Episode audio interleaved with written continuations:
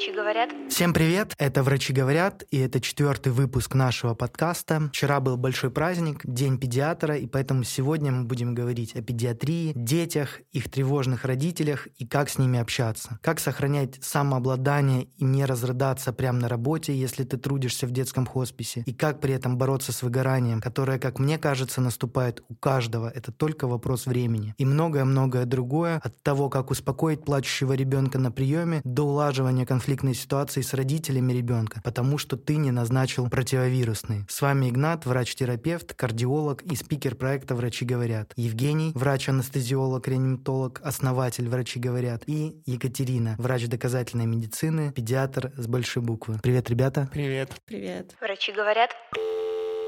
Ну что, Екатерина, расскажи, как праздновала День педиатра. В общем-то, День педиатра прошел у меня очень скучно. Я занималась педиатрическими рутинными делами, онлайн-консультацией, еще я приготовила крабовый салат. Я хотела выпить вина вечером, но потом подумала, что, в общем-то, зачем пить такой вот денечек обычный. А есть такой стереотип, что врач, а еще если тем более педиатр не должен выпивать алкоголь, иметь татуировки, пирсинг, фото в купальнике, так же, как и учитель. У нас же было такое. Есть такой, да, стереотип? Ну, конечно, я недавно даже делала опрос. Несколько родителей ответили, что врач должен быть очень сдержанным, никаких татушек, никакого вина в сторисах, клубов. И, в общем-то, не знаю, там знакомств, свиданий, нет-нет-нет. Вы что, вы лечите моего ребенка? Но мы-то понимаем, что ни один человек никому ничего не должен, а врач так тем более, да? И я понял. А вообще, вот этот день, праздник, день педиатра, знаешь что-то про этот праздник? Я только вчера, на самом деле, узнала о том, что существует этот день. Вот, меня поздравили. Это, кстати, первый год, э, в котором меня поздравляют мои пациенты. И, в общем-то, мне было очень приятно. Я подумала, что как-то жизнь, наверное, разделилась моя профессиональная на до и после. В общем-то, теперь я настоящий педиатр, который поздравляю. Круто получается, доктор не знает о своем празднике, ну, как бы потому, что он весь в работе, и его поздравляют пациенты. Это прямо вообще получается, что человек не зря трудится. Я понял. Ты сказала, что ты занималась педиатрией, вела вчера прием, были какие-то люди, пациенты, которые приходили. Расскажи вообще адекватный прием врача-педиатра, какой он, что он из себя представляет, что это должно быть? Ну, вообще, вот есть такое понятие, да, педиатр нормального человека и педиатр курильщика. Вот. И, в общем-то, как по мне, так для человека должно быть очень важно, чтобы ему было комфортно с врачом. Врач может, неважно, педиатр, терапевт, кардиолог, он может очень круто лечить, он может быть супер доказательным, супер опрятным и так далее, но если вот на эмоциональном фоне некомфортно с человеком, то неважно, это врач или там э, муж. Э, В общем-то, не нужно ходить к такому врачу, но что очень важно еще, чтобы доктор не лечил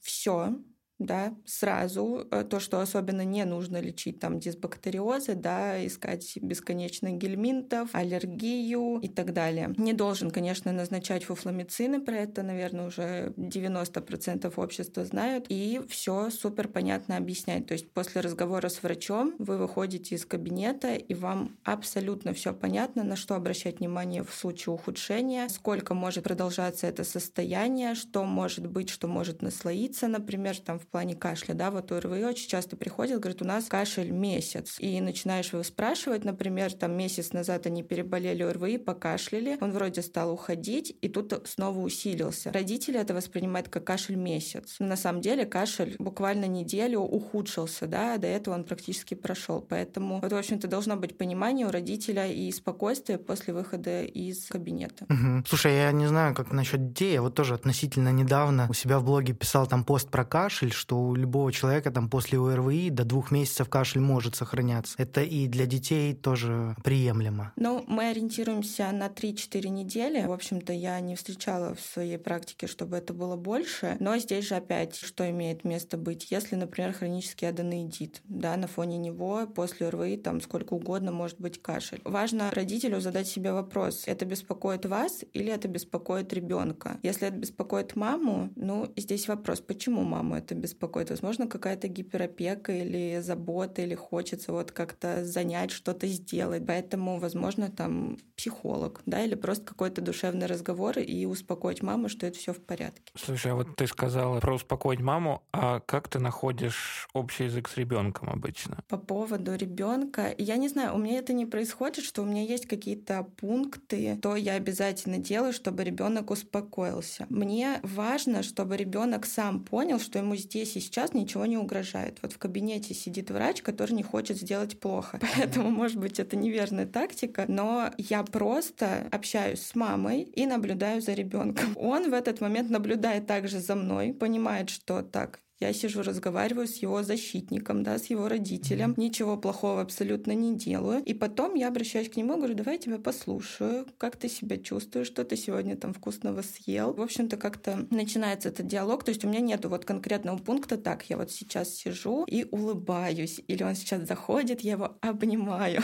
Нет, ребенок просто на своем интуитивном уровне должен понять, что здесь безопасно. Меня здесь не тронут. И опять же, когда я перехожу к осмотру, я проговариваю все, что я буду делать абсолютно. Потому что все эти штучки врачебные, которые все достают, там, отоскопы, да, фонендоскопы, это выглядит страшно. Я говорю, так, вот смотри, можешь пощупать сам. Это мы сейчас посмотрим уши. Будет немножко щекотно там, но не будет больно.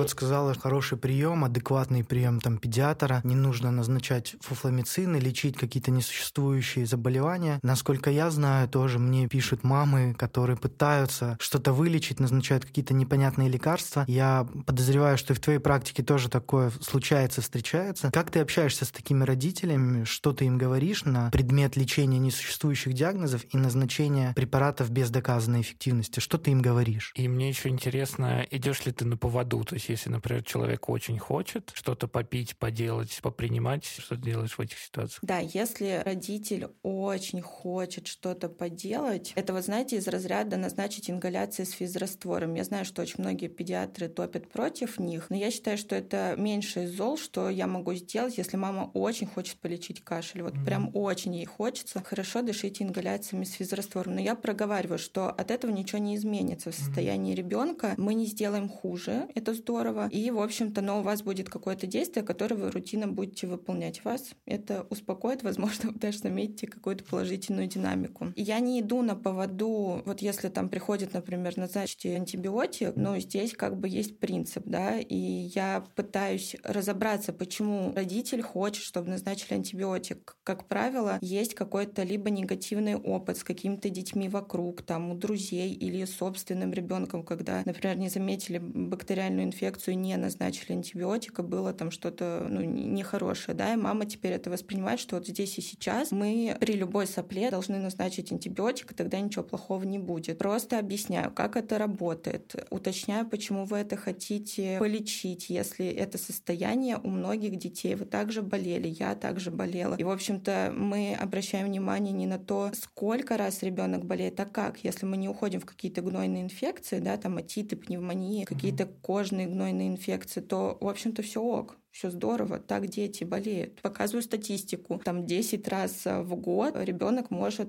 болеть. Это нормально. Ну да, да, потому что у него иммунитет формируется, да, да и он знакомится с миром таким образом в том числе. Врачи говорят. Супер. Подхожу к эм, серьезной теме и вообще вспоминаю это. Я вот уже сказал вначале, но повторюсь, ты работала в детском хосписе, и когда вообще мы первый раз с тобой познакомились, вот это словосочетание детский хоспис у меня вызывает просто мурашки вот по пояснице, которые проходят. Это в принципе жутко, и когда я смотрю еще на тебя, что ты такая прекрасная девушка, может работать в детском хосписе, у меня это вообще в голове просто немного не укладывается. Расскажи вообще, как ты туда попала, что это за история была такая, что ты там делала, это, мне кажется, очень интересно. Да, я туда ушла из детской городской больницы номер пять, с детской токсикологии, что в целом-то не намного лучше в плане стресса и вложений эмоциональных. Вот, и я туда ушла, меня забрала старшая медицинская сестра, ее туда повысили, и, в общем-то, она забрала там какую-то часть прекрасного своего коллектива. Что я могу сказать, что детский хоспис на самом деле для меня это такая отдельная маленькая жизнь, которой я очень горжусь. Вот я когда говорю, мне очень приятно, что э, для вас это прям вот такой какой-то очень крутой вклад, тяжелый, но вы э, это оцениваете, да, потому что когда я произношу, что я работала в детском хосписе, я как минимум жду аплодисментов, наверное, потому что, ну, я прям очень горжусь собой. Сейчас и в тот период я просто, это огромная школа жизни, вот, и, в общем-то, да, там было, безусловно, тяжело, да, ну, мы здесь не будем отрицать, это, знаете, как вот ты живешь здесь и сейчас, ну, для ребенка, да, для его родителя. И вот этот остаток жизни нужно сделать таким клевым, насколько, возможно, не была крутой вообще жизнь, которая вот у ребенка была до этого момента. То есть там вот все настолько сконцентрировано вот на этой радости и на поддержке, конечно, на эмпатии. Поэтому мне эта атмосфера в плане душевности, она очень близка.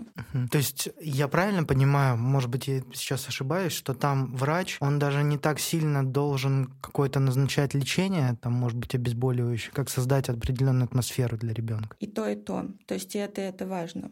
Вот. Но если будут там, например, хорошо обезболивать э, ребенка, да, с онкологией, но при этом не будут стараться обезболить боль мамы, да, эмоциональную, то, конечно, в общем-то, все остальное будет незначимо. Вот. Поэтому, да, там какая-то вот своя дружеская атмосфера. У меня до сих пор очень много есть родителей, с которыми я дружу. И, и там мы дружили, я могла к ним просто там в 12 ночи завалиться, рассказывать свои истории там из разряда, как я вчера сходила на свидание. То есть, ну, в общем-то, это очень круто. Я оттуда прям получила такой огромный багаж клевых людей, друзей, которые в том числе и в моей сложной ситуации меня очень сильно поддерживали. То есть, получается, вот эти дети, они тебя как врача и родителей объединили настолько, что вы подружились. Да, да.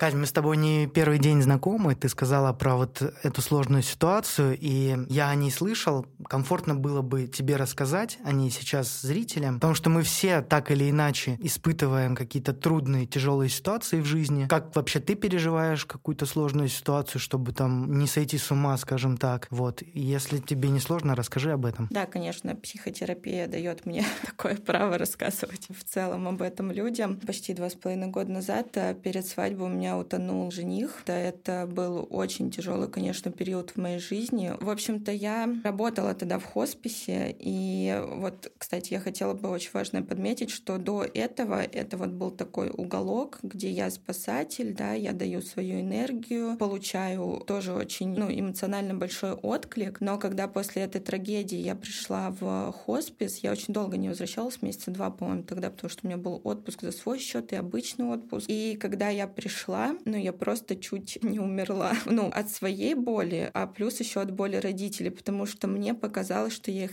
так понимаю. Конечно, я их не понимаю, да, на сто процентов, но мне это было так больно, и вот волю случаев, я не знаю, мне, наверное, какие-то силы в этом мире просто дали понять, что нужно уходить, иначе потом, ну все, это будет эмоциональное выгорание, и вот, в общем-то, ничего хорошего мы от этого не получим, потому что до этого момента в моей жизни вообще никто не умирал на самом деле, да, а тут у меня умер жених, и там с периодичностью раз в четыре смены умирают дети на моей смене. Хотя у меня не было таких смен до этого. То есть, естественно, умирали там дети, да, это детский хоспис. И вот, в общем-то, это происходит. И я помню, прям после одной девчушки я такая, все, я иду писать заявление на увольнение, потому что, ну, это не вывести уже. Кать, смотри, ты сказала, что ты вроде бы и понимаешь этих родителей, которые теряют э, своих детей, но потом добавила, что, конечно, я нифига не понимаю. Как думаешь, как можно выразить родителям свое там понимание насчет потери детей, что, что им говорить в этот момент. То есть, да, расскажи, как ты поддерживала родителей, да, когда у них кто-то уходил. И со своей стороны, если опять же тебе комфортно, поделись, вот когда у тебя это произошло, э, что тебе бы хотелось, чтобы люди делали, как проявляли участие, да, э, что говорили, что не говорили, что делали, что не делали. Смотрите, на самом деле, мне иногда кажется, что мы очень много думаем и пытаемся придумать, что сделать.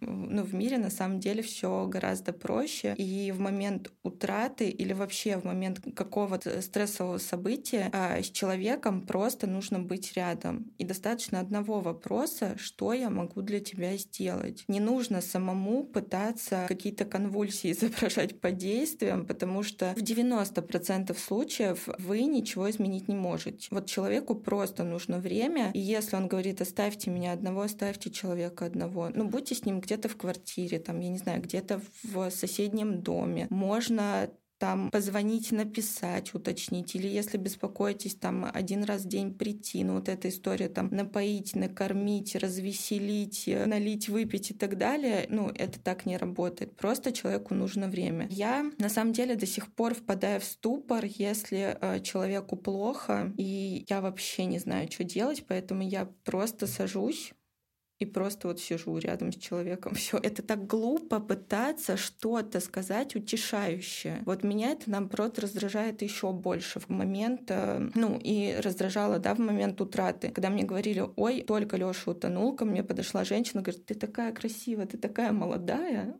ты еще замуж выйдешь. Я такая, что? А я, ну, а я не в себе, у меня стоит вот так рядом подруга, она мне рассказывает о, о том, что, ну, вот эта женщина, о том, что она тоже там похоронила мужа э, и сына. И я вроде как должна подумать о том, что, ну, вот человек вообще и сына еще похоронил, ну, это же вообще кошмар, да? И ей еще хуже, да, мне-то что-то, даже не муж вообще-то, на секундочку, что это? Вот. Но я была не в себе, меня просто вот так вот держит подруга и говорит, Кать, хочешь, я ее прогоню?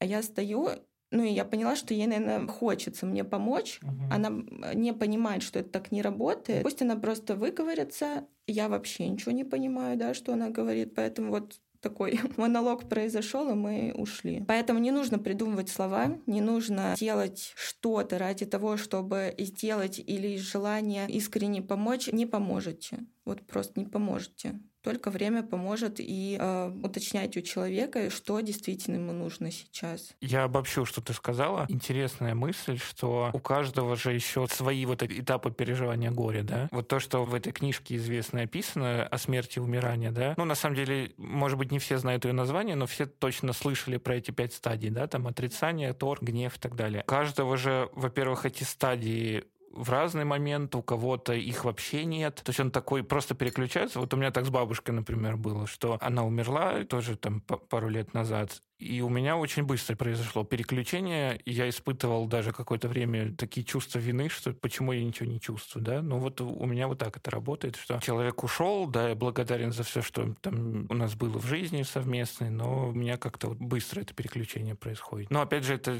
в зависимости от, э, от типа психики, да, от роли человека в твоей жизни, и понятно, вот это все. То есть, опять же, про что Катя сказала, что не надо какие-то свои представления в человека вкручивать да, что кто-то хочет просто лежать, кто-то хочет веселиться, кто-то хочет плакать, кто-то хочет э, превращать комнату в, в алтарь, да, это тоже нормально, как бы, то есть, ну, человеку так просит, особенно если это ребенок твой, да, там вот эти стадии, они несколько лет могут продолжаться, да, у тебя, так как ты за этого человека отвечаешь, если ты там, если он твой родственник, если это твой особенно ребенок, у тебя же есть чувство ответственности, чувство ответственности потом у тебя перетекает в чувство вины, что ты не так что-то сделал или не достаточно сделал, да. Вот, поэтому у каждого своя какая-то стадия, и вам нужно быть рядом, сказать, что вы можете там на меня рассчитывать. Если вы готовы, опять же, да, к этому, вы должны еще понимать, что вы должны быть к этому готовы, потому что это тоже непросто. Я хочу вот про непросто, да, это очень важно. Если вы не готовы помочь, адекватный человек вас никогда в этом не обвинит. Потому что вот у меня, например, была недавно ситуация, у мамы из хосписа умер ребенок, угу. и она, ну, сообщила о том, что когда будет прощание с Макаром, я по-честному написала, что Свет, я не могу, ну, я просто не приеду, потому что, ну, я вот, э, моя психика еще пока не готова воспринимать и видеть чужую вот такую боль. Я mm-hmm. вот я прям не могу. Я ничего не сделаю полезного, я, скорее всего, там просто сяду где-то около кустика. Полезности от меня не ждите, поэтому в другое время я приеду позвони, я вот, ну, готова в любое время. Но вот конкретно на прощание, нет, это пока не для меня вообще. Мне понравилось, что Катя сказала, это, мне кажется, действительно самое идеальное, что можно сделать в плане поддержки, просто задать вот этот вопрос, чем я могу помочь. Во-первых, это сказать, а во-вторых, сказать, что если ты, опять же, готов сказать, что я рядом, ты можешь на меня рассчитывать, или, например, если вы не готовы все время, то э, вы можете конкретно что-то сказать. То есть, например, если надо съездить в морг, давай я тебя, например, отвезу или съезжу с тобой, да, то есть какие-то конкретные еще шаги, вот на которые вы готовы сказать. То есть у меня там, например, есть там связи на кладбище, давай там я позвоню, чтобы там все, все прошло быстро, без лишнего волокит. Да, я к тому, что у человека сразу, вот просто если на секунду представить, постараться человека в горе, и он просто слышит этот вопрос, он подсознательно просто понимает, что да, этот человек как бы рядом, и ну, он может что-то сделать. Да, пускай он там не говорит «я тебя понимаю», еще какие-то там слова непонятные. Просто задал один вопрос, и собеседник, он уже просто понял, что с ним рядом есть человек, которому, если что, он может что-то сказать. И вот на самом деле вроде бы сложная ситуация, но может разрешиться одним заданным вопросом человеку. Да.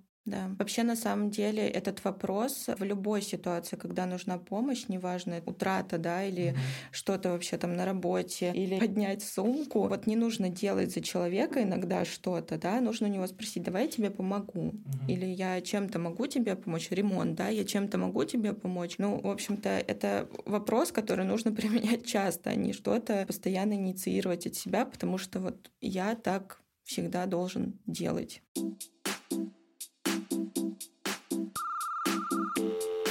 врачи говорят. Слушай, а ты еще сказала вот про Макара, да, то, что тебе написала мама, и у меня в связи с этим возник вопрос, как вот врачу, вот Например, если это врач сталкивается со смертью пациента, как врачу себя в этом вести? То есть, как ты себя в этом ведешь, да? Ты сказал, что ты общаешься с мамами, что ты ходишь на похороны, ну, то есть, по крайней мере, что тебя зовут туда, да? Как врачу вот в этой ситуации себя вести? То есть, как говорят, что не вовлекайтесь, но, по-моему, это глупая фраза, потому что, ну, нельзя не вовлекаться. Это как не дружите со мной, не влюбляйся, да? Это такая, ну, это странно, вот эти запреты на чувства, они в любом случае возникают. Поделись, пожалуйста, как ты это для себя организовываешь так, что чтобы всем было комфортно. Я в этих случаях пришла, наконец-то, с помощью психотерапии, пришла к тому, что я буду эгоистом и буду думать о своих чувствах. Есть очень много людей, которые готовы помочь. И я тоже готова помочь, но есть вот какие-то моменты, которые я понимаю, что вот я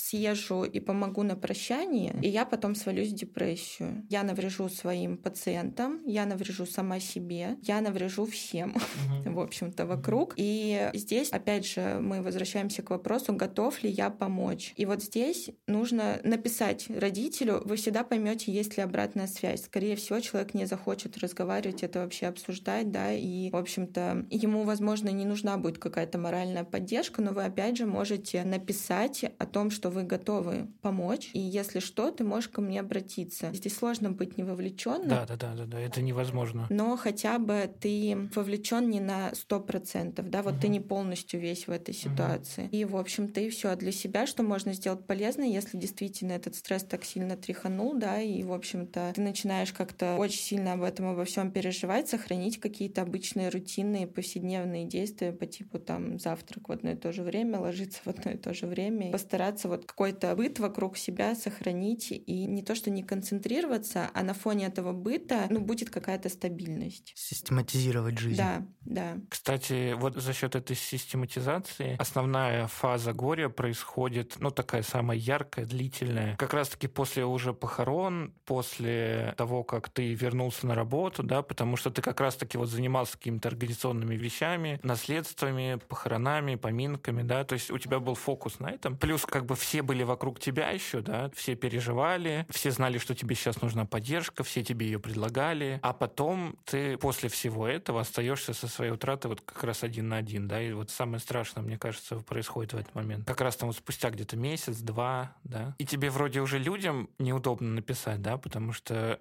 ну, вроде уже как бы все. Ну, то есть уже же все вроде как прошло. Уже все помогли. Уже все помогли, да, да, да. Ты еще сказала про то, что можно не сильно вовлекаться, но при этом важно сказать какие-то слова. Я бы хотел как раз сказать о важности слов, про то, как бабушка умерла, и про то, как общались с моей мамой и ее дочкой, получается. Бабушку привезли в больницу вечером, никто ничего не сказал, и позвонили потом в 7 утра, сказали, что ну все, что тут можно было сделать врачу? Точнее, что было бы круто, да, с точки зрения вот как раз коммуникации, с точки зрения спокойствия дальнейшего родственников. Если бы врач позвонил бы, например, маме, сразу как она приехала, и сказал бы, что да, слушайте, ситуация сложная, вы готовьтесь, при этом мы сделаем все, что можем, да? Это бы, ну, гораздо мягче бы воспринималось, потому что ты вот эти вот 15 часов в ужасной неизвестности, что делают, делают ли вообще, или она лежит в коридоре, или она умирает умерла, и они не знают, как сказать. То есть вообще, что происходит, да? Вот это вот ужасная ситуация незнания. И мне бы, правда, хотелось, чтобы мы, как врачи, да, понятно, у нас загруженность, да, у нас там в реанимации, особенно если это общая реанимация в городской больнице, там может быть 30 поступлений в день за сутки, да, все тяжелые, кто-то критичный, кто-то умирает, кто-то задыхается. При этом всего одна фраза, да, это же минуту занимает буквально. Позвонить, сказать, что да, сложно, да, скорее всего,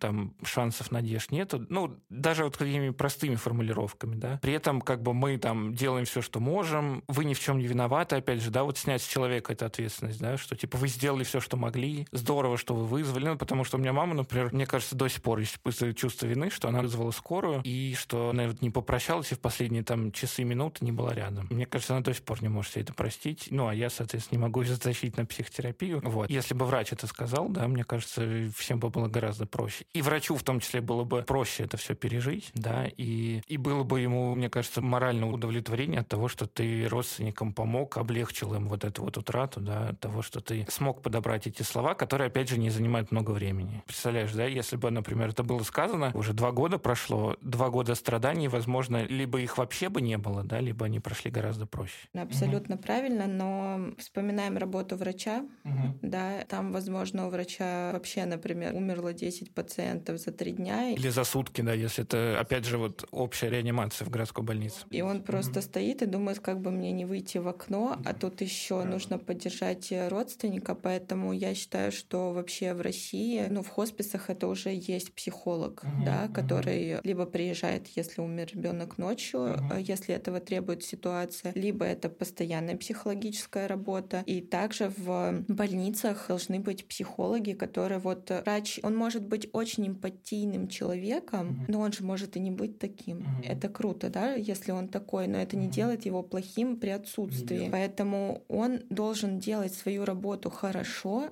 а психологическую работу должен делать вообще какой-то отдельный человек. И, в общем-то, это да. спасло бы ситуацию вообще для всех. Ну, например, что-то произошло, пришел психолог, поговорил с родственниками. Родственники не успокоились, понятное угу. дело, да, им не стало меньше больно, но в моменте их кто-то поддержал. Угу. Врач из-за своей загруженности, если это реанимация, ну какие там полчаса, да, на, на родственников, угу. ну, конечно, он побежит там спасать следующего пациента. Вот, поэтому это, да, такая вот нарушенная структура, где вот вот не хватает такого очень важного звена, как мне кажется. Слушай, это, кстати, интересный взгляд, что вообще-то, может быть, и не врачу это стоит делать, да, потому, потому что, то есть, например, если там про Америку говорить, да, с точки зрения вообще другой организации здравоохранения, там есть социальные сотрудники, есть э, помощники в переговорах, да, там специальные переговорщики, которые вот как раз на кризисные, на уголовные дела заточены, да, вот которые как раз вот в момент, когда там врач, пациент друг друга не услышали, да, вот как раз они вступают для того, чтобы чтобы как-то эту ситуацию уладить. Если это тяжелая эмоциональная ситуация, там, смерть, утрата, там, да, какая-то недееспособность, тогда психолога подключают. То есть, опять же,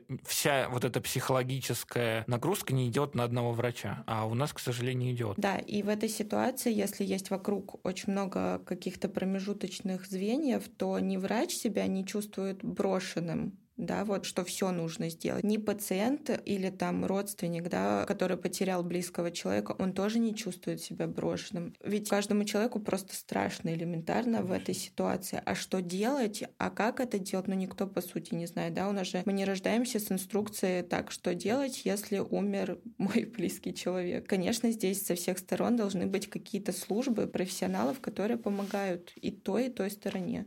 При этом все равно в той же Америке очень много много времени уделяется общению с пациентом. Да, вот если мы сейчас зайдем в буквоед, сейчас же очень стали популярны вот эти книжки о врачах, да, и если там рассматривать там самую популярную, какая «Не навреди» вот этого э, нейрохирурга, у него практически через страницу написано, что ко мне привезли пациента, я позвонил его жене, нашел опухоль, мы поговорили, я сказал там, как комфортнее, если комфортнее, давайте вы придете с ребенком. То есть даже в книжке у него очень много моментов, когда он уделяет внимание и акцентирует на этом внимание, что я поговорил, мы решили, я сказал это, сказал, что вам важнее. То есть у них все равно вот это вот отдельным моментом стоит, что обязательно надо вот уметь сообщить, уметь сказать, уметь поделиться поддержать. Да, при этом то, что ты сказала, да, вся нагрузка эмоциональная не идет на одного врача. Но при этом и врачу тоже как бы стоит это уметь, потому что ты в любом случае с этим столкнешься. Лучше быть к этому готовым. Я поэтому и говорю, что и мне хочется дать какие-то наблюдения, какие-то вот, ну, поделиться, да, какими-то наблюдениями, чтобы врачам тоже стало проще в этой ситуации,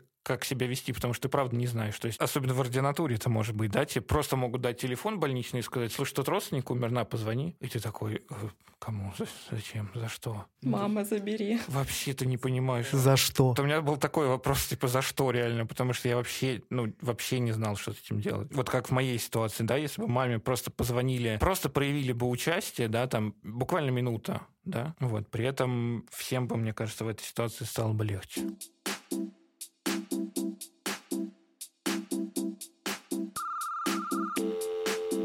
Говорят. Кать, скажи, ты вот сказала, что умерла какая-то девочка, и ты после этого не выдержала и решила написать заявление, уйти. Не было ли у тебя такого чувства, что ты бросаешь детей, бросаешь вот этих родителей, которые переживают, они остаются совсем одни? Если было, как ты с этим справлялась? Что ты делала? Расскажи. Ну, конечно, спасательский инстинкт вот этот, он не, не покидал меня очень долго. Он всем врачам присущ. Я когда ухожу с какой-то работы, увольняюсь по каким-то причинам, ты думаешь, господи, как же дальше здесь все без меня будет двигаться, работать и так далее. А когда это детский хоспис, я вообще, и вот если бы я там был, я не знаю, как оттуда можно... Типа туда приходишь, и уже ты не можешь, мне кажется, уйти просто вообще. Это на самом деле, да, вот знаете, как наркоманы садятся на наркотики, так это вот эмоциональный какой-то наркотик. Ты там настолько себя чувствуешь полезным. Я очень долго, я до сих пор, у меня есть прям иногда такие моменты, когда я такая, вот сейчас бы в хосписе поработать. Но я понимаю, что я хочу быть полезной, но при том еще я, ну, должна же быть объективна. Вот какая у меня сейчас полезность там? я просто буду рыдать с этими мамами. Вот, я как эта тетенька на поминках, да, которая будет плакать и всех заводить. Да-да-да-да-да-да. Все вроде успокоились уже. На...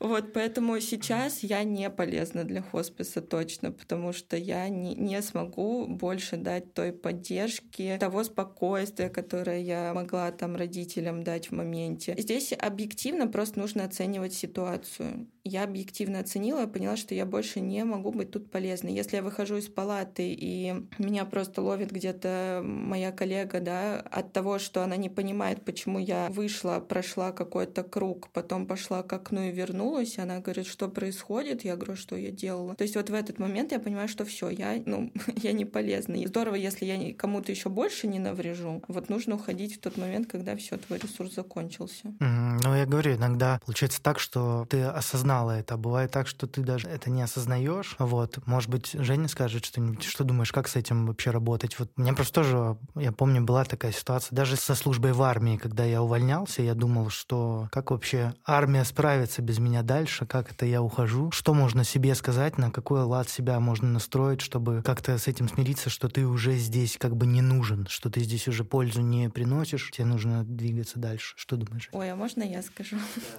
Просто ты говоришь такую фразу уже не первый раз, что «а как здесь все без меня?» меня. И здесь мне кажется, что это вот спасательство, переходящее в сверхчеловека, да, что я этот мир сейчас превращу в что-то супер правильное, mm-hmm. и просто нужно понять, что да, безусловно, каждый из нас важен, но не настолько. В общем-то, до этого все это существовало, все было хорошо, и ну, все хорошо в плане существования, да, что это не развалилось, ни до тебя, ни после тебя не развалится, не развалилось во время тебя, поэтому важно уйти туда, где ты себя, во-первых, будешь чувствовать более комфортно, во-вторых, полезно, потому что если ты чувствуешь, если у тебя уже появляется вопрос, что я здесь, может быть, не полезен, вот мне как бы нужно уйти, но и при этом я не полезен, и здесь все вроде как развалится, найди место, где ты более полезен. Угу. Ну да, конечно, все двигается и без нас это в целом. сложно. Но вот я так сижу, рассуждаю, да, я говорю, там это все вообще, ребята, вы осознанные люди. Ну, ну что вы, в конце концов? Это сложно, я к этому очень долго шла. Это прям очень сложно осознать. Я бы вообще посоветовала всем людям, которые не понимают свои чувства или что они хотят, или хотят что-то сделать, но не понимают, почему они этого не могут сделать, идти на психотерапию. Чем раньше вы это сделаете, тем будет круче для вас, вам все станет гораздо понятнее. Понял, записываюсь. Врачи говорят. Слушайте, Женя сказал про то, что у него там в реанимации было 30 поступлений пациентов. Я знаю, что Катя рассказывала тоже, работая по системе УМС, у нее было 30 человек, которые к ней там пришли. Как вести прием, когда у тебя 30 человек? Поскольку это минут примерно на человека? Что вообще можно им успеть сказать? Как с ними общаться? Что делать? Слушайте, я, конечно, не обесцениваю свой труд, но 30 пациентов в реанимации — это просто жесть. Это вообще аплодисменты стоя, потому что 30 человек человек. Я когда работала сутками и приезжала 12 детей с кишкой, в общем-то, mm-hmm. это уже для меня казалось каким-то крахом. Это 30 в реанимации, так что... А когда мы работали санитарами и медсестрами, медбратьями в приемном отделении, отделении экстренной помощи в одной из городских больниц Санкт-Петербурга, не хочу рекламировать, у нас были случаи, когда было по 100 человек за сутки, по 120, по 150, по-моему, даже была история у кого-то. В Новый год, наверное. Нет, кстати, вот знаешь, что интересно? В Новый год не так много человек, а вот 2, 3, 4, 5 в эти дни я старался вообще в больнице не появляться ни как сотрудник, ни как пациент, потому что, ну, правда, у нас была история, что на хирургии было, то есть обычно в день, ну, там 30 человек, 50 человек. Тогда было 100 человек хирургических, а хирургические это у всех все обследование, то есть вся кровь, которая там, возможно, в приемном отделении, это все УЗИ, все, всем рентген, кому-то КТ, кому-то ФГДС. Было 10 желудочно-кишечных кровотечений, три из них одновременно. По-моему, кто-то в смотровой умер просто. И вот это все, по-моему, было числа третьего, да. И мы выражаем поддержку всем докторам, да. Кто работает в ОМС. Кто работает вообще в таких условиях. Хотел сказать, мы понимаем ваши чувства, но, как Катя сказала, мы не понимаем, мы, мы очень ценим. Мы просто просто тоже через это прошли в какой-то момент. Да, то есть ну, у нас тоже есть такой опыт, по крайней мере. Определенная школа. Да. Понятно, приемный покой, понятно, больница. Это такие все-таки стационарные условия. Я понимаю, что мы говорим про амбулаторный прием. Да, вот как здесь быть, когда надо вот помочь здесь и сейчас. Времени мало. Что сказать, что сделать. Как ты э, вот выходила из этих ситуаций, справлялась? Я на самом деле вчера что-то сидела, думала о том, что каждую субботу у меня 54 человека было, потому что два часа — это реакция манту, прием по 5 минут, и 30 человек — это вот по болезни. Что здесь важно? Слушайте, это сложно в том плане, что ограниченное очень время, ты постоянно боишься что-то пропустить, да, не доглядеть. По стандарту мы должны раздевать там до памперса или трусов, да, полностью осматривать. Ну, конечно, ни о каком полном осмотре речи не идет за 10 минут, потому что если это зима, например, неважно, лето, зима, но тем более, если зима, 7 минут ребенок будет раздеваться просто свои там пять курток снимать. Вот поэтому, в общем-то, ни о каком полном осмотре не идет речь. Что очень важно, вот я до знакомства с Женей вообще не знала про коммуникацию ничего. Я не была, конечно, там хабалкой, да, которая там типа быстро зашли, сели, у меня прием 10 минут. Но, в общем-то, каких-то фишек очень важных я не знала. И вот правило одной минуты, оно меня спасало, потому что пока родитель выговаривается, он, во-первых, может обозначить и свои личные боли, и то, что он хочет от ребенка, от лечения, да, и ты можешь уже, как, в общем-то, каждый врач практически неплохой такой психолог, поэтому может понять посыл. Во-вторых, ты слушаешь симптомы, и, конечно, ты в этот момент еще вот этот контакт налаживаешь э, визуальный, и это очень важно. И родитель к тебе более расположен. Вот, у меня за последнее время, наверное, вообще ну, были два случая, после которых вот я уволилась из ОМС, вот, но до этого у меня прям все очень гладко, так гладенько шло, и, в общем-то, слушать пациента минуту, да, мы не сидим вот так вот там, так, еще 10 секунд, вот, но дать ему выговориться точно, в этот момент у вас есть время подумать, что дальше можно спросить, а там, что можно заподозрить, что нужно точно посмотреть дополнительно, вот, и, в общем-то, и все, объяснить все родителю, да, что происходит, что это за симптом, откуда он взялся, почему этот симптом там не пневмония, да, это кашель от постназального затека и так далее, и объяснить. Я обычно давала памятки, на что обращать внимание, если стало хуже, да, там кровь в стуле, там рвоты, боли в ушах и так далее. Вот, и, в общем-то, все, все родители выходили очень такие. Ну и, конечно, я давала еще наклей в конце приема, это тоже очень важно, на самом деле, хоть это и ОМС, но это очень располагает и ребенка, и родителя. Угу. Слушай, вот ты сказала про правило одной минуты, да, мне бы хотелось просто его повторить, что считается эффективным и по исследованиям, и по опыту, да, что если в начале приема задать такой широкий вопрос, что вас привело, я вас слушаю, да, просто так замолчать, сказать, рассказывайте, то человеку, скорее всего, максимум нужно три минуты, ну, вот максимум. При этом он еще поделится, скорее всего, личными мыслями, да, это как раз будет то, что, Кать, ты вначале сказала, что это беспокоит ребенка или это беспокоит родителя. То есть, и, скорее всего, человек сам об этом скажет напрямую вам. И вы уже поймете, как на это отвечать, да, потому что, возможно, что ребенок страдает, да, возможно, что, правда, ребенок уже привык, например, находиться, да, в этом состоянии, а при этом родитель не знает, как ему реагировать, не знает, что ему делать, а делать что-то хочется, потому что это ребенок, его он вроде как мучается, да, вроде как ему некомфортно, и что вообще поделать. И вот этот простой прием, что задать какой-то общий такой вопрос максимально широкий, да, чтобы человек поделился и историей болезни, и своими какими-то наблюдениями,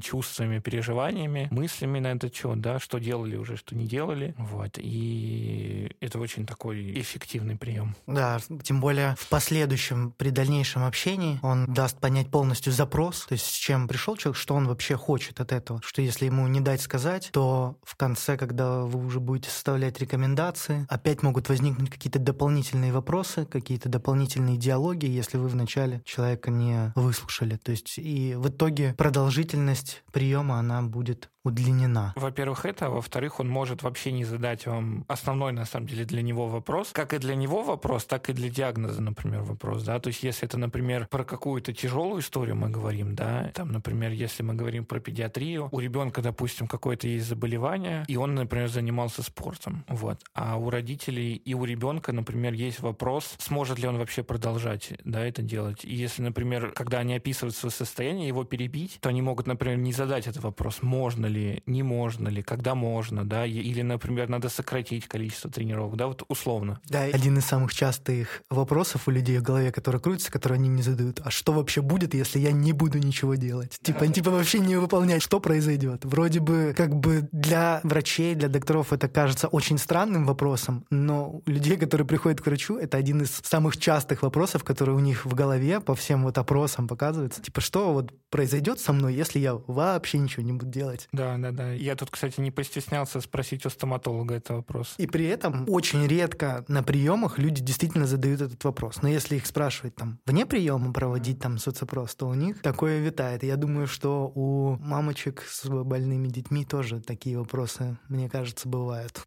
Конечно, конечно. Вот как раз про стоматолога я договорю, потому что это больная тема. Стоматологи страшные люди, что они делают больно особым образом такие. С вас 100 тысяч рублей. Я как раз-таки недавно вот э, спросила, что будет, если я вам их не отдам. Кстати, вот раз уж мы про стоматологов заговорили, мне хотелось выразить им респект за то, что у них идеально выстроено общение. То есть ты приходишь, они такие, что вас привело, а потом они каждое свое действие объясняют, комфортно, некомфортно, можете выплюнуть сюда, здесь и это, потом мы вам все расскажем. Скажем, что если вам по цене некомфортно, давайте найдем для вас оптимальный вариант. Просто идеально. То есть я кайфовал и э, в конце я задал такой вопрос, я говорю, а вас вообще общаться учили?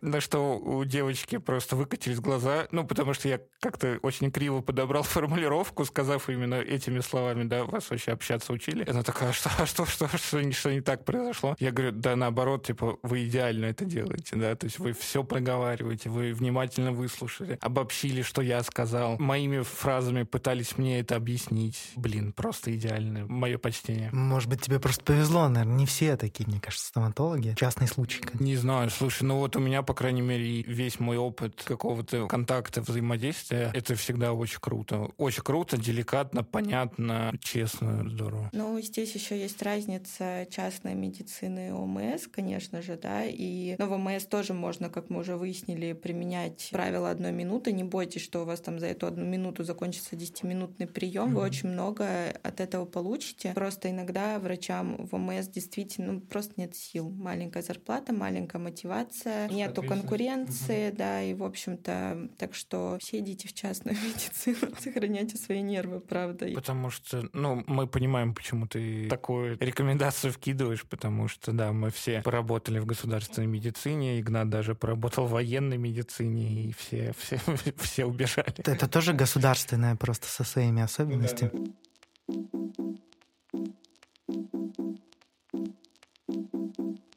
Врачи говорят. Есть еще несколько вопросов. То, что я, например, помню, когда даже я был там маленьким, первые классы, первый, там, второй класс, и смотря на своих друзей, у которых тоже уже есть дети, когда они появляются у людей, люди становятся очень сильно тревожными. В целом и за ребенка в том числе. У меня есть друг, например, не буду говорить, кто именно, у него родился ребенок, и он помимо того, что стал переживать за здоровье ребенка, когда тот болеет, он и переживает за свое здоровье, у него там появилась какая-то родинка, он стал ее там смотреть, не меланома это или нет, потому что в голове такая мысль, что как если он, допустим, умрет или у него будет проблема со здоровьем, что будет с его семьей и с его маленьким ребенком, как он будет там дальше расти, то есть становится таким максимально тревожным. Я уверен, что раз я вижу таких людей, наверняка они появляются и у тебя на приеме, как с такими людьми общаться, как их успокаивать, надо ли их успокаивать, что им говорить. А, у меня была даже ситуация, ну, сейчас эти пациенты ушли из УМС ко мне на платные приемы, но там пришла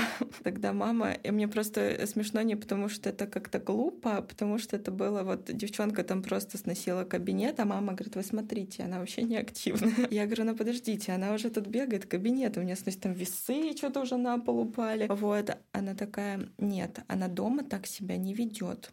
Я говорю, ну давайте обсудим это. Она мне начала рассказывать, там, что дома якобы она лежит, вот, и, в общем-то, там чуть ли не, не встает. Я говорю, ну смотрите, давайте вы ко мне через неделю придете, и мы с вами еще раз об этом поговорим, потому что вот сейчас я посмотрела на ребенка, я его послушала, да, там посмотрела уши, нос, все что угодно, и в общем-то с ребенком все хорошо, хорошие анализы, у других специалистов нету никаких претензий к этому ребенку в плане здоровья, да, и давайте вот через неделю вы повнимательнее понаблюдаете за ребенком все-таки. Мы через неделю с вами встретимся. В общем-то, да, она через неделю пришла и сказала, что доктор, это вот моя тревожность, и я вот такая мама, да, и я ничего с собой сделать не могу, мне постоянно кажется, что она слишком худая, она слишком маленьким ростом, она неактивная, она мало ест, надо искать глистов и вообще как-то ее лечить. Вот. Ну, мы поговорили по поводу там психолога, да, в общем там такая мама была, которая понимала в какой-то момент, точнее поняла, да, с моего посыла, что нужно, возможно, обратиться к психологу. И вот недавно она меня как раз вызвала, я летела просто на этот вызов, потому что она мне пишет, что она лежит два дня, не встает встает, ничего не ест, не пьет, у нее температура, сопли, нам срочно нужен доктор. А я тоже тревожный врач. Я такая, если там кто-то лежит, он точно умрет и вообще все, в общем. И я приезжаю на вызов, эта девчонка у меня отбирала все браслеты просто, понимаете, да, как там ребенок лежал. Она говорит, она опять только при вас стала и начала бегать. В общем-то, я успокоилась, мама успокоила, сказала, что это нормально, это нормально. Ну, в общем-то, мы с ней просто очень долго разговаривали, и я обращалась обращала ее внимание на то, что вот ребенок скачет. Вот у него же сейчас есть силы скакать. Угу. Все, значит, ничего плохого нет. Даже, даже если, допустим, он лежал до этого два дня. Вот, значит, сейчас силы появились, он встал. Он встал. Угу. Все, я вас полечила. Вот, поэтому как я с ними работаю, объясняю. Вот. Я думаю, что это еще дело в доверии, в расположении. Наверное, опять же, тут э, очень круто работают э, вербальные, невербальные знаки, да, там полобороты к пациенту, выслушать, покивать и действительно проникнуться этим. Не просто там послушать и забыть, а действительно понять, что беспокоит пациента. Слушай, я наблюдаю в соцсетях, есть такой педиатр, он, по-моему, в Москве принимает, но он тоже ведет соцсети, Федор Катасонов, может быть, ты слышала про него. Он в целом говорит, что больше половины, там, может быть, даже еще больше всех его приемов, они настроены на то, чтобы успокоить тревожных и волнительных родителей, что в целом та медицинская проблема, с которой они приходят и обращаются, это не совсем там проблема, она решается сама, и большая часть его работы — это успокоить родителей. Как ты считаешь, это вот в твоей работе тоже так и есть? Ну, скажу так, что нету таких у меня случаев, которые четко должны быть направлены только на успокоение. То есть я не обесцениваю даже тот кашель, который беспокоит маму на протяжении там, там месяца после ОРВИ, да, мы можем промывать нос. То есть какое-то лечение я назначаю, но не потому, что мне нужно полечить, а потому что действительно поможет ребенку, и кашель может уйти, мама это успокоит. То есть здесь я не направляю свою деятельность только в сторону мамы, я еще направляю свою деятельность в сторону ребенка тоже.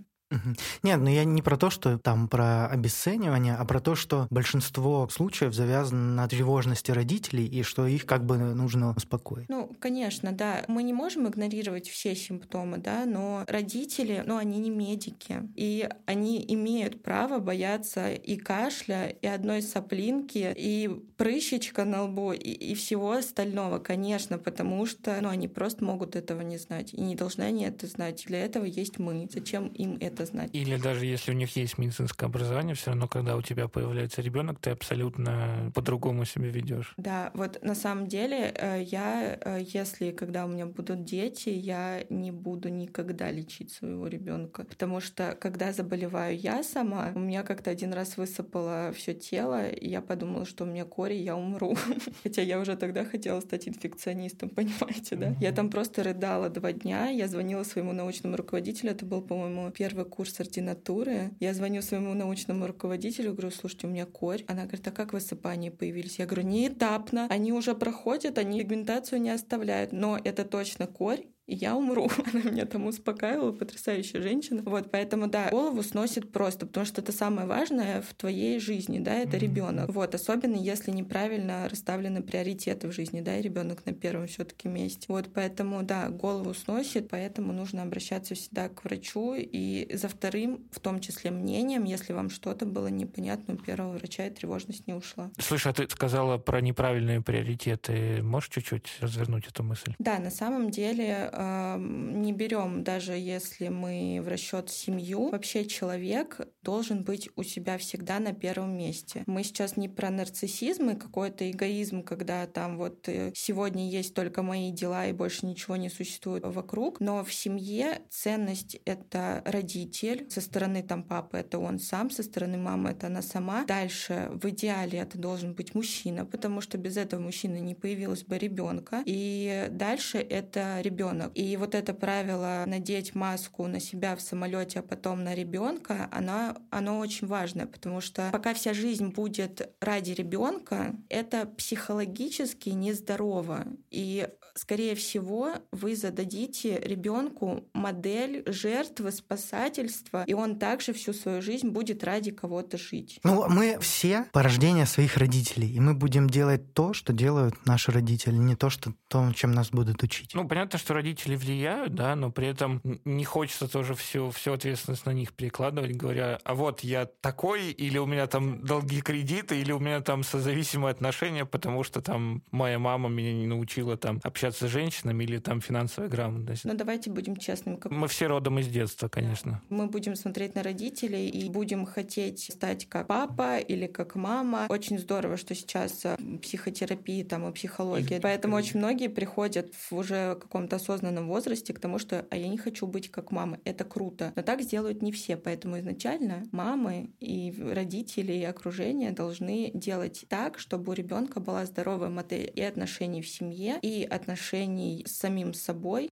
и, и с окружающими, да, да, потому что ты пример для ребенка. Павел Воля в какой-то передаче рассказывал про Мэтта Гройнинга, про сериал «Симпсоны», что типа вот Барт Симпсон влияет плохо на детей, поэтому закрываем ваш мультфильм. И Мэтт Гройнинг сказал, что чтобы ваш ребенок не был похожим на Барта Симпсона, вы не должны быть Гомером Симпсоном. Очень такая вот простая как бы вещь, потому что если родители, например, предположим, курят или выпивают алкоголь, очень глупо надеяться, что ваш сын или ребенок не будет делать то же самое. Или хотя бы не захочет в какой-то момент. Как раз из этого вытекает идея, что самая лучшая мотивация — это делай как я. То есть, если я хочу, чтобы мой ребенок читал, например, я от него жду, что он будет читать, а сам при этом сижу на кухне, да, и смотрю там сериал «След», например. Да, очень самонадеянно внушать ребенку, что нужно читать, нужно учиться, нужно делать это, это. Если при этом ты сам этого не делаешь, это даже тоже армейский принцип очень простой. Будь примером. И... А дети, дети же очень как бы мудрое в этом случае, что они же смотрят и думают, что, блин, ну, как бы это вроде как не важно. Если бы это, наверное, было важно, мои бы родители, наверное, тоже бы это делали. Поэтому можно даже не говорить, можно просто читать, например, сидеть на кухне, читать, да, и, скорее всего, ребенок сам такой, а что там, а почему там, а зачем там, да. Вот что я хотел донести. Понятно, что кредиты, под какое-то определенное поведение, но все равно мы копируем родителей, элемент есть. Вот в любом случае, я, ну, мое мнение.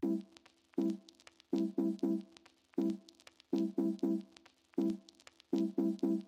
Врачи говорят, Катя, когда изо дня в день делаешь одну и ту же работу, еще плюс-минус принимаешь по 30 человек в день, рано или поздно наступает такое состояние, после которого не то, что не хочется помогать людям, работать, а вообще не хочется приходить на работу и что-либо делать. Этот элемент сейчас очень популярен, его называют выгоранием. Было ли у тебя такое?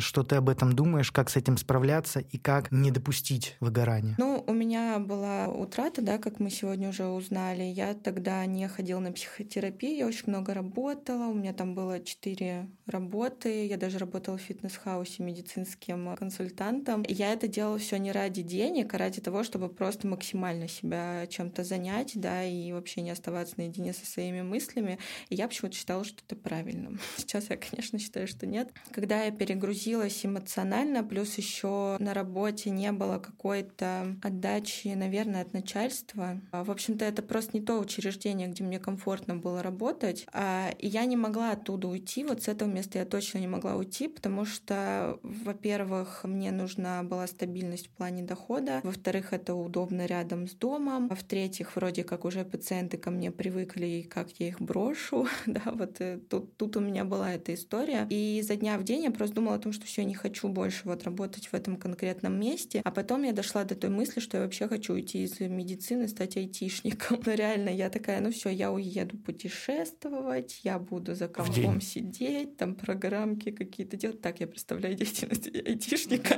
Вот. И получать 300 тысяч. Да, да, да, все, вот прям, да, три, три составляющие. А Вот. И у меня тогда на работе, в общем-то, почаще обращайте внимание на какие-то ситуации, знаки. Это очень круто, потому что у меня на работе случаются две подряд ситуации, когда э, первый раз от меня отказывается пациент. Ну, я там не буду долго рассказывать, там супер негативная мама, на которую я не стерпела, а там были нарушены личные границы. Она меня спросила, есть ли у вас дети. Я ей сказала, что почему вы считаете нормально вообще такой вопрос? Возможно, там я бесплодна, например, у меня сейчас я пойду в окно после этого вопроса. Вот. И, в общем-то, мы так зацепились. Я, ну, корректно попыталась это выровнять. Я не должна была... Нет, что значит не должна? Конечно, не должна. Это мои личные границы. Мне не имеет права пациент задавать вопрос про детей, когда я смотрю ее ребенка. Правильно? Правильно, все.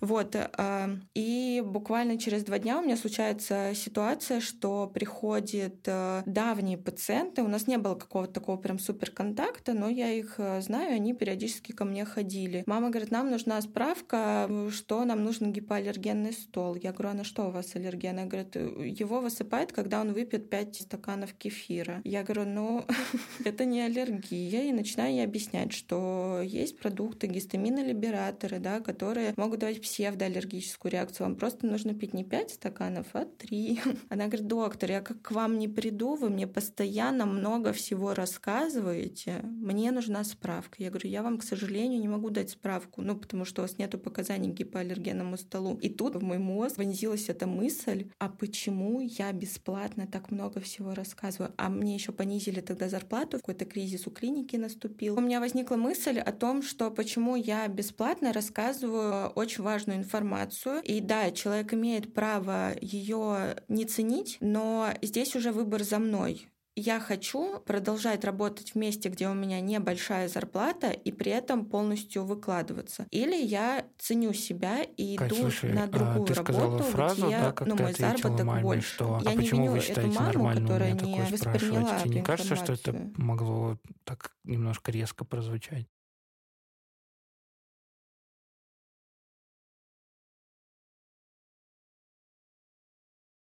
Я думаю, что я со своей стороны тоже восприняла это как резкий вопрос, особенно в той ситуации обстановки, которая была. И мне показалось, но на самом деле не показалось, что мои личные границы нарушились. Человек не подумал о том, как я это восприму. мгм, Верно? мгм, То есть можно спросить по-другому. Например, Сделали бы вы манту своему ребенку? Я бы сказала, да, конечно, сделала бы. Но знаете, что я подумал, раз вот мы говорим про выгорание, в целом вот такие ответы даже врача, реакция на такие вопросы могут И- быть и стартом стартом, начала и вот этого выгорания, уже- что уже человек уже, видимо, выгорания. устал от работы или что-то еще. Вот такие резкие да, ответы. Да, если бы я, например, был ну, на месте педиатра, и мне бы так спросила мама, есть ли у вас дети, задала бы этот вопрос, я бы, наверное, ответил, что понимаю, что вы переживаете по то этому есть, поводу. То есть ты бы означил, поводу что вашего ребенка, ты понимаешь, почему этот вопрос, зачем этот вопрос задан, Ну, то да? есть, то есть еще раз проговорил бы то же самое, отвечаешь. что ты ей сказала угу, в начале.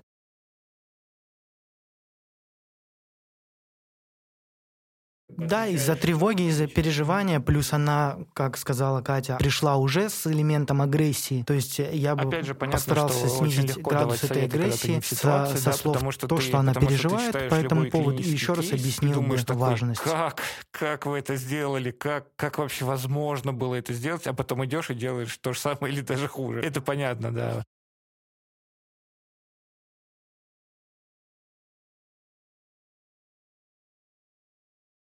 После драки кулаками не машут, как говорится, это сто процентов, поэтому тем более передать тот эмоциональный фон, который тогда был, тоже сложно. Понятное дело, что и я на эмоциях, как и любой человек, мог бы еще грубее ответить, чем Катя. Это абсолютно вообще нормально. Это личные границы меня как человека. Этот вопрос не касается работы и моей деятельности. Это моя личная жизнь. Это даже не было на эмоциях. Я решила даже не использовать коммуникативные навыки, чтобы сгладить эту ситуацию. При этом я ее вообще не обострила, я просто показала человеку своими словами, что этот вопрос неуместен. Вопрос действительно неуместен. Я к тому, что неизвестно действительно, как бы я ответил в той ситуации. Возможно, мой ответ был бы очень жестким.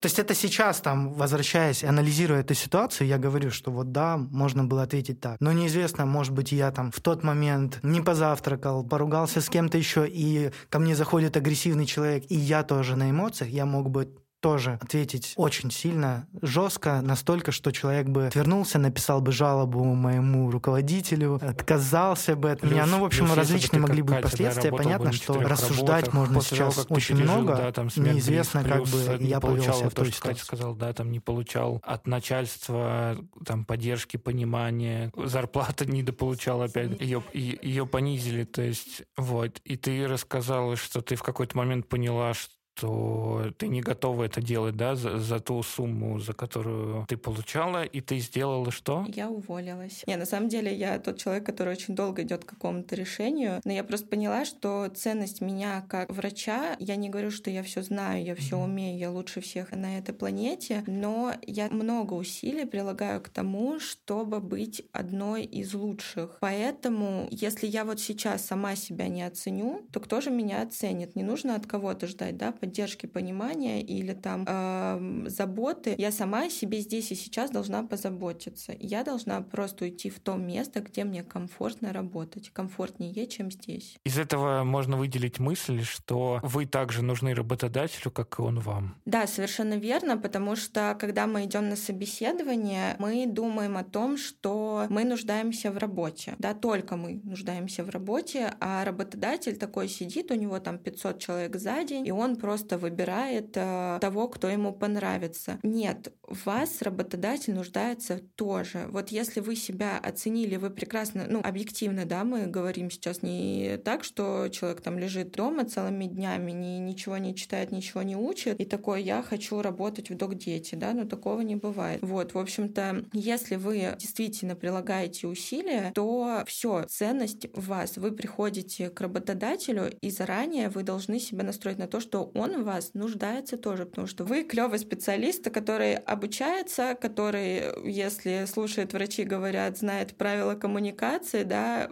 поэтому, в общем-то, вас должны э, ждать и в вас нуждаться. Понятно. Кать, скажи все таки вот тоже, чтобы понять, мне рассказала историю, что ты приходишь домой, лежишь с чипсами. Что это вообще было? Как, как это наступило? И как этого не допустить. И как из этого выходить, да? Да, и как из этого выходить, это вот возвращаясь к теме выгорания. Да, здесь опять же вы сами должны о себе позаботиться. Вот не нужно ждать от работодателя, от э, парня, от мамы или еще от кого-то, что о вас позаботится. Вы точка опоры для себя. Решение внутри вас, забота внутри вас. Вот, вот представьте, в, внутри вас сидит маленький ребенок, которому не хватает забот. Его и вообще никто не видит, кроме вас. Да? Э, нужно нормально спать, нормально есть, бытовую какую-то часть своей жизни вообще не упускать, ложиться там в 10, в 11, да, просыпаться там в 7-8, если это выходной, там хорошенько выспаться, поесть нормальную пищу, понять, что для вас отдых. Я, например, очень долго считала, что для меня отдых — это шумные компании и постоянные разговоры. Я сейчас отдыхаю дома одна целый выходной, чувствую себя прекрасно на следующий день. Вот представляете, я 27 лет жила и совершала эту ошибку.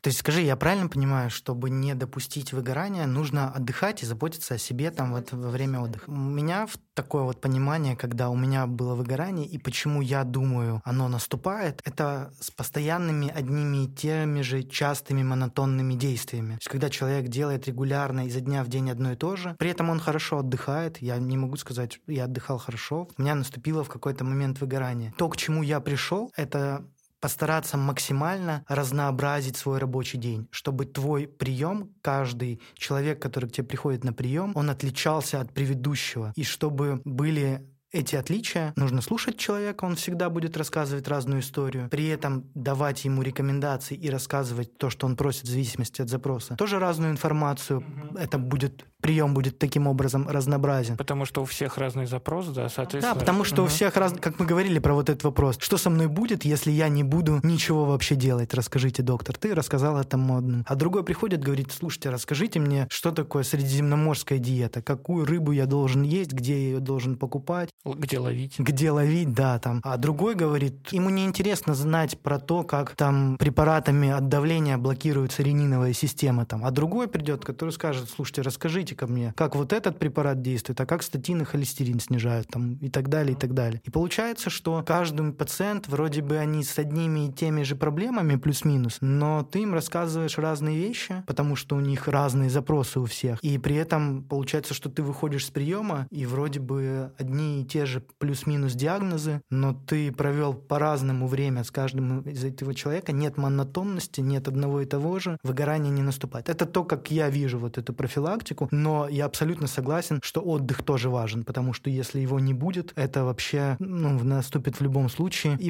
и тоже тут такой момент, можно ли говорить, что выгорание и отсутствие отдыха — это одно и то же? Нет, конечно. То есть отсутствие отдыха на протяжении долгого времени может привести к выгоранию. Но если вы не отдохнули одну неделю или месяц, вам так комфортно, да, и вы пока гори, горят у вас глаза на этой работе, то и не факт вообще, что у вас будет выгорание. То есть это, это очень тонкие грани, на самом деле в психологии, и дальше еще идет депрессия, да, выгорание может привести к депрессии. И на самом деле у каждого свой метод борьбы с выгоранием. Пока мы в этом не были, да, сложно понять, что э, человеку может помочь, но я бы советовала просто прислушиваться к себе. Вот если вы понимаете, что у вас уже вроде как не хватает мотивации идти на работу, вам ваши пациенты не приносят какой-то радости, да, хотя раньше вы получали от этого же радость. У вас, не знаю, там отнимается нога, рука, когда вы садитесь работать, да, ну немножко не преувеличиваем значение психосоматики в нашей жизни, но, в общем-то, это тоже имеет место быть. Вот если все эти факторы возникают или хотя бы один из них, то нужно прислушаться к себе и попытаться что-то что-то изменить, понять, где вот эта точка, которая все портит, возможно, взять отпуск, да, кому-то это помогает на первых этапах, кому-то выспаться, кому-то там пойти в клуб, не знаю, напиться в баре с друзьями,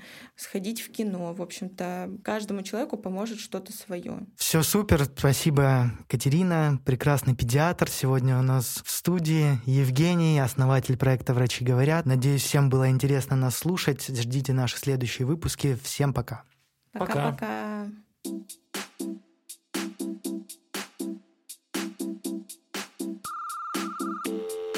Врачи говорят.